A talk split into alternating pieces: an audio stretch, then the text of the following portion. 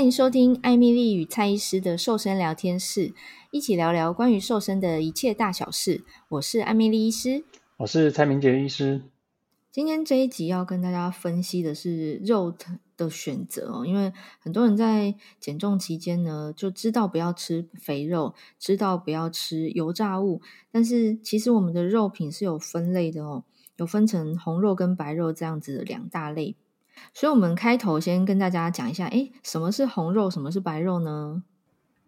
好，这个先跟大家纠错一下哦。有些人以为红肉跟白肉是看它的颜色差异，所以有些人就说，诶，鲑鱼红红的是红肉，哎，猪肉白白的是白肉啊，这是错的，这是错的。我在网络上真的会看到这样的文章哦，所以这是错了。那红肉跟白肉的定义其实是里面一种这个叫做肌红蛋白的东西，它的比例高低啊。红肉的肌红蛋白比例比较高，所以包括像猪肉、牛肉，我们会把它归类为红肉。那比例比较低的，像鱼肉、鸡肉，我们就把它分为白肉啊。所以跟肉本身的颜色不是直接相关的啊，这个一定要先搞清楚。好，我们之前在这个哈佛健康餐盘介绍的那一集，其实有大概提到过，白肉是优于红肉的选项哦。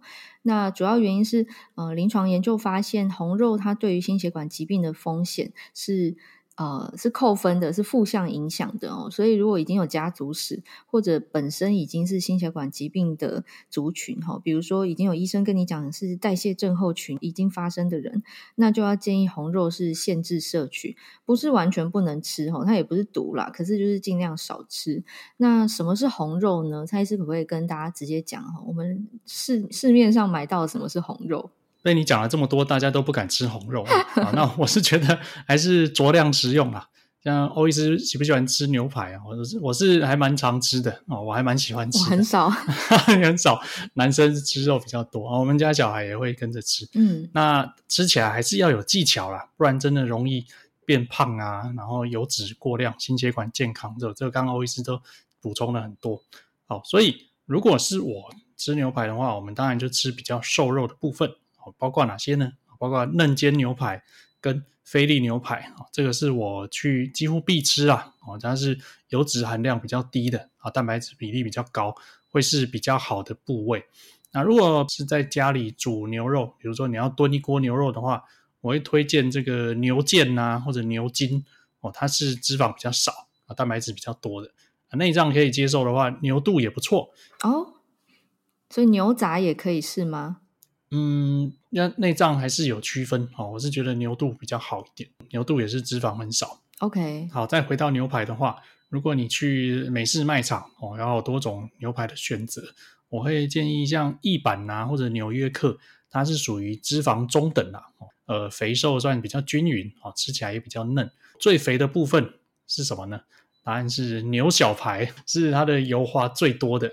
哦，还有牛五花哦，这两种大概是旗鼓相当，最油腻、最肥，吃起来入口即化这一种。可是呢，呃，入口即化的油脂就跑到你肚子上的油脂去了，所以你的肚子也变成五花肉。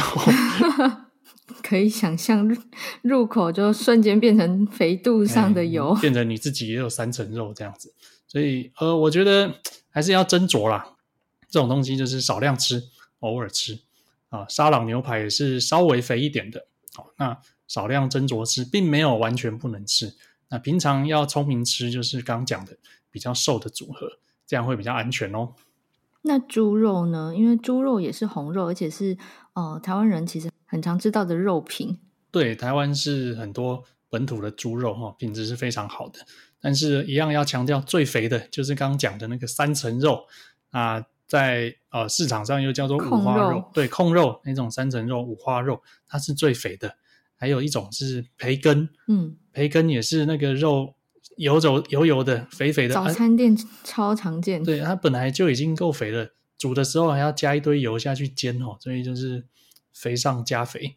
它已经不是五颗星的肥肉，它是七颗星的肥肉，七星级。呃，这个大家一定要小心呃。我提醒一下，在我的《搞懂内分泌，练成你的易瘦体质》这本书的最后面，它有几张图片，它就是把肉品的油脂分量用这个图示的方法标示给大家看。好，像我刚刚讲的牛肉，还有现在讲的猪肉，它都有几颗星，哦，两颗星、五颗星、七颗星哦，那大家去按图索骥，大概就比较不会吃到太肥的东西啦。那这个肥肉还有呃猪蹄膀也都是肥的，那肉真的很少，大部分都是肥，所以要注意一下。啊，肥肉里面我比较推荐的是什么呢？哦，里脊肉 OK 啦，哦，不要用炸的话，去煎一下里脊肉排是相对比较瘦的。啊，猪腱啊、猪耳朵，哎，也是比较瘦一点。啊，再来内脏可以接受的话，像猪心、猪肝或者猪血，哦，这个是比较不错的蛋白质哦，哦，啊，还可以补一些吃猪肝补铁质，哦，补血是很不错的。哎，那刚刚讲的这些好像没有听到松板猪，哎，松板猪算比较高脂、中脂还是低脂呢？哎，松板猪吃起来脆脆的，也是很不错的料理。哎，讲到口水都要流出来了。可是我觉得把它定义在中高脂啊，中高脂，它其实不算低脂。嗯、哦，中松板猪啊、猪肋排、梅花猪这种在这餐厅常见的料理，其实也是中高。嗯。我大概也会给它评四颗到五颗星哦，也是不低，嗯，不低哦，还是要小心啦啊。哦、那猪肉里面比较瘦的部位就是腰内肉吗？对，腰内大概就是比较接近里脊啦。嗯，我们在里脊，我们给它评大概两颗星左右。哦，然后刚讲到猪耳朵、猪心、猪肝、猪血这个哦，有讲过了。好，所以我们讲的牛肉跟猪肉，我其实现在录音的时间是冬天哦，嗯，常常会路过一些香喷喷的料理店，我发现冬天很多人会吃羊肉炉，还有姜母鸭、羊肉炉，麻油香超重，真的，在我的归类，我是直接把羊肉归到红肉里面，不知道蔡医师的看法是什么？哦，实际上是红肉没有错啊，那当然羊肉跟猪肉那些分类也是有点像啊，各个部位不同。我比较麻烦的是，它一锅端上来，我我们比较不容易去看出来那到底是什么肉了啊，比较难说。除非除非你去问那个厨师问一问，那他会觉得有点烦这样子。所以我我这样大原则啦，我觉得那个一般有带皮的肉啊，然后都会有一点肥肉，所以可能都是中等程度的油脂，哦、中高程度的，不然做出来不会好吃，干干的没有人要吃。所以如果要要吃，没有不行。减少伤害，就是说把那些看得到的肥肉啊、皮的部分把它去掉，会比较好一点。我们就以摄取蛋白质为主啦，我只能这样子建议大家了。讲到这个把皮去掉，我很常被瘦友问，就是他如果真的是聚餐好了，然后假设他们选的就是一个炸猪排店，他就问我说：“那我可不可以点呃瘦肉的部位，然后把那个炸的皮去掉？这样子应该不算吃油炸物吧？”呃，我我只能说。对，你把那个炸的皮去掉，你热量就减少了。不过它毕竟还是高温油炸过了齁，所以相对还是没有本来就非油炸的料理那么好的选项。可是愿意去掉炸皮，我已经替这个瘦友鼓鼓掌了。不知道学长你怎么回答这一类的问题？呃，我觉得你讲的没有错哦，就是我在吃一些炸物外食啊，有时候人家送的便当哦，那种炸的皮，我能去掉的，我就会尽量把它去掉，或者至少去了一半。哎，减少一些不必要的伤害，这是很重要的。嗯，我也像你一样，我觉得愿意做的就给他拍拍手，是好事情。哦，虽然没有办法像原型的食物那么好，但是至少你减少伤害，这是对的啦。我们刚刚讲到顺口讲到姜母鸭哦，鸭肉、鹅肉是不是跟鸡肉都啊归在禽类，是相对是白肉的选项呢？因为有人跟我说，鹅肉是红肉，鸭肉是红肉。呃，我觉得不用分得那么细啦。哦，你真的要去。研究去找那个肌红蛋白的数据，其实我找过，我也找不到。嗯，所以我觉得把鸟类分作是白肉就可以了。哦，啊，当然要细分的话，我们就再去细分说，哎，有几滴油哦，就照我的这个图示去看，那就很清楚啦。哦，那你去计较红肉跟白肉不是那么有意义啦。所以我跟大家讲几个部位，像我们健身的人啊，最喜欢的当然就是鸡胸肉哦，因为它就真的比较瘦，油脂比较少。那有一些在卖鸡里脊，哦，是一条一条的，哦，它跟鸡胸肉也一样，都是很瘦的部位，哦，这都是非常推荐的。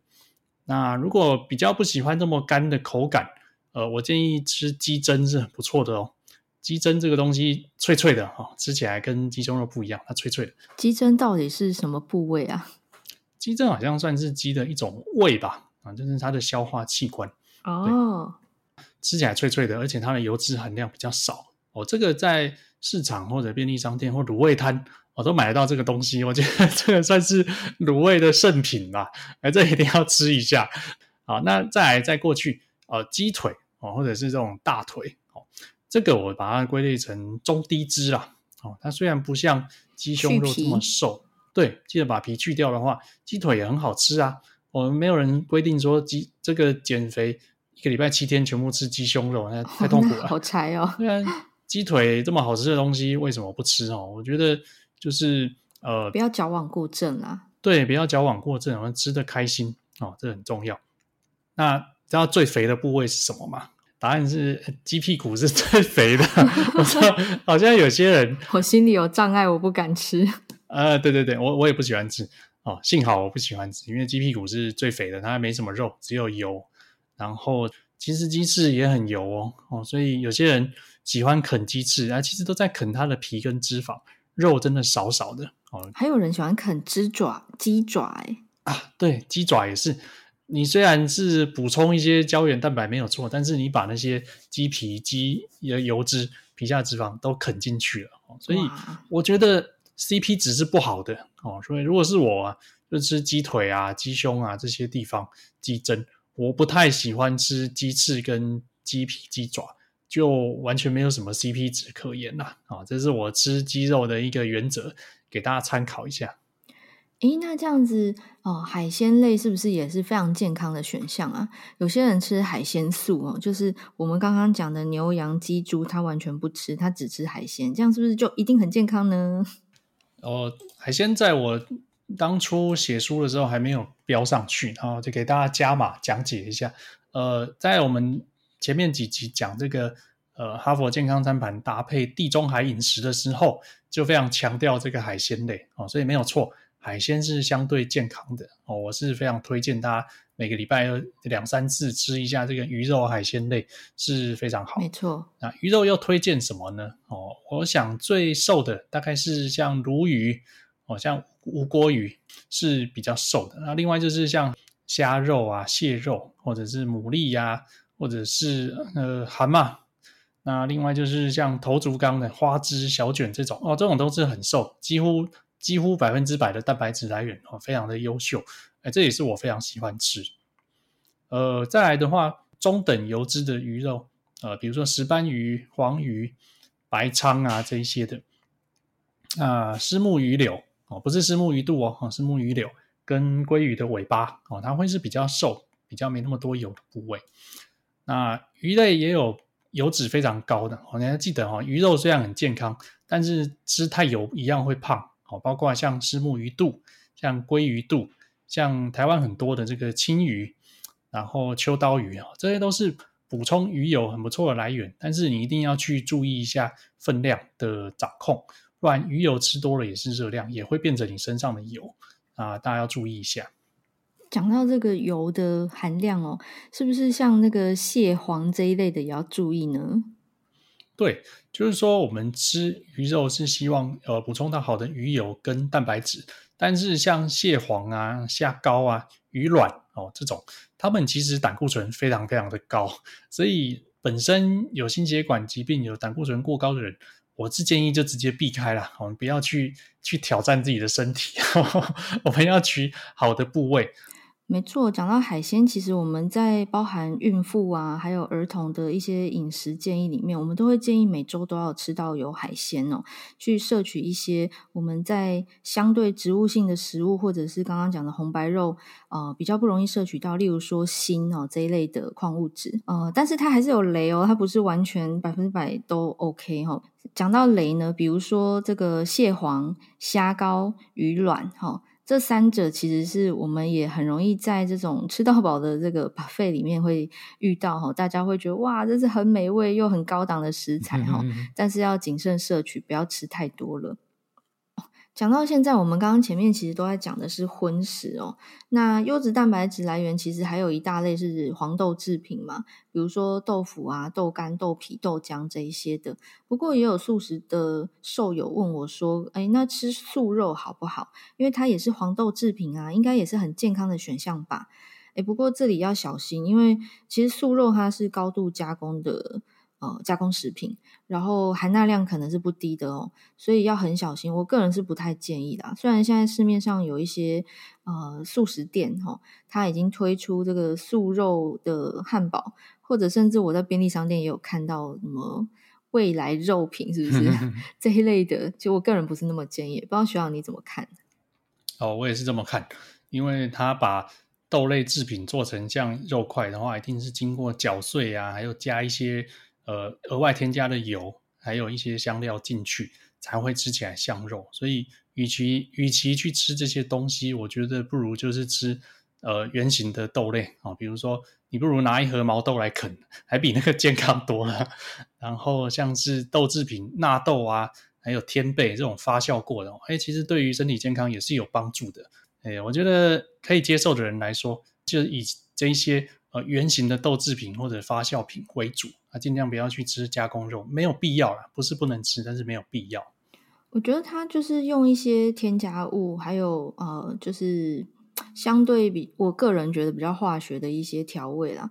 嗯，如果说觉得圆形豆制品不好吃的话，其实有时候你调一些好吃的酱料，用天然食材调的，甚至很简单，毛豆然后撒一点黑胡椒，其实就很香很好吃嘞。是。好的，所以我们今天这一集啊，主要是在讲呃蛋白质这一大类食物的主要来源，也就是肉品哦，讲了肥肉、瘦肉、红肉、白肉、海鲜，甚至我们连素食者的豆制品都讲到了。那提供大家在不管是家庭主妇的日常料理啊，还是瘦友在减重的路上，你做的这个食物的选择。甚至是一般族群哦，你想要维持健康的一般族群，其实我们今天这一节的内容都是适合大家去参考的。对，你要了解你的食物，你就不会越吃越胖。好，以上是这集节目的内容。那如果大家对于瘦身啊、减脂、减肥啊、有更深的兴趣，想要了解原理哈，这个底层逻辑呢，欢迎参考蔡医师的著作《搞懂内分泌，练成你的易瘦体质》书本里面有非常详细而且白话的解说。那如果跟我一样，就是看书看得有点辛苦哈，学习效率不佳，用听的也许是另外一个选择。蔡医师也有线上课程哦。对，欢迎参考我跟。城邦出版社合作拍摄的蔡明杰医师八周健康减脂课，摆脱时髦，吃出理想体态。对，这个书本跟线上课程呢，都是非常实用的工具哦。那我们也会在线上陪伴大家，所以欢迎大家追踪艾米丽医师跟蔡医师的粉丝团，我会把链接放在资讯栏里头，陪伴大家一起面对瘦身的大小事。谢谢你的收听，那我们下次线上再见喽，拜拜。谢谢大家，拜拜。